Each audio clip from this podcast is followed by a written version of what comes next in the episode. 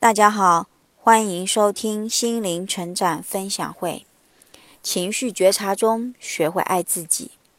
每个人在与孩子的相处中，都曾出现过情绪失控或是抓狂的状态，但我们却很少反思过抓狂的真实原因，而往往将此归咎于那个不听话的孩子，或是周边不帮助自己的那个亲人。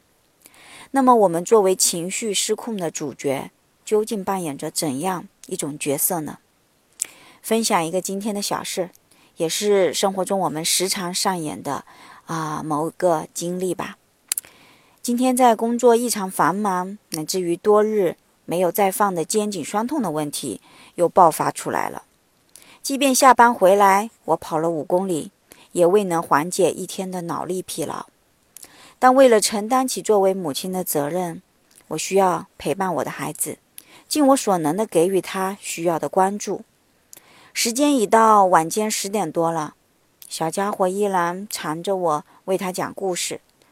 好不容易答应我讲完最后一个故事就可以关灯睡觉，我努力强撑着疲劳，眼看就要达成目的的时候，外婆闯进门来寻找要洗的袜子。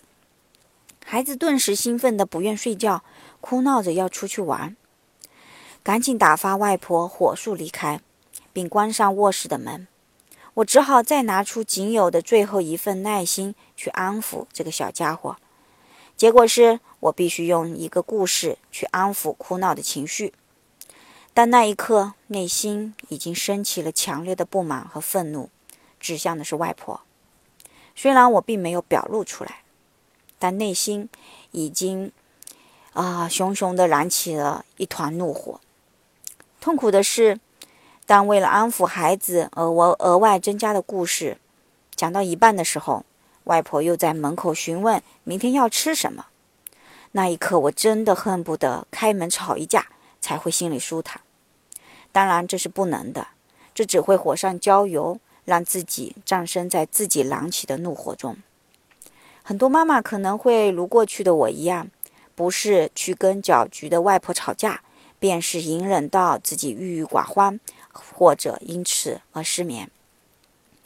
当我觉察到自己内心的怒火快速升起的时候，我决定对自己要负起责任，而不是将我的情绪归咎于外在的他人。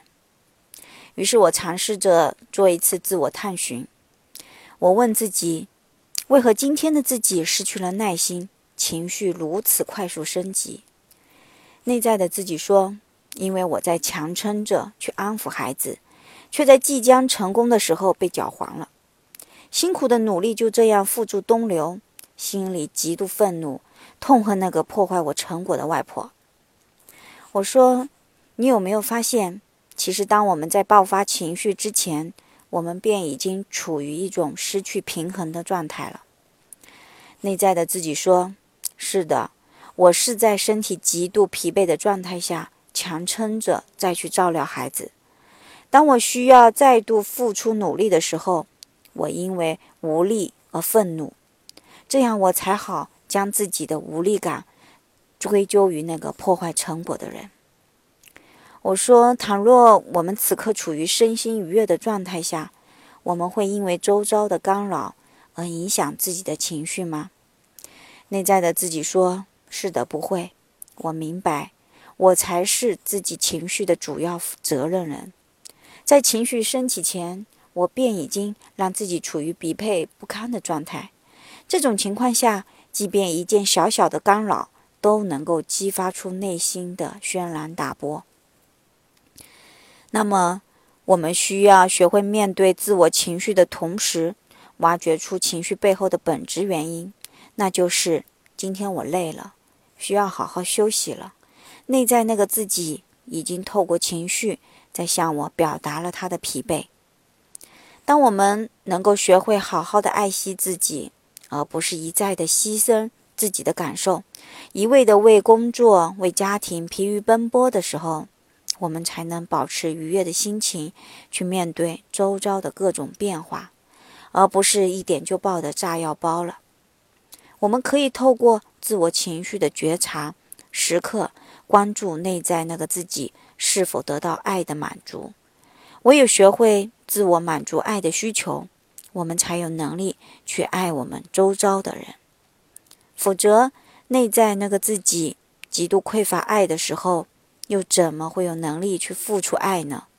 即便表现出爱的行为，而这背后却隐藏着各种怨恨和无奈。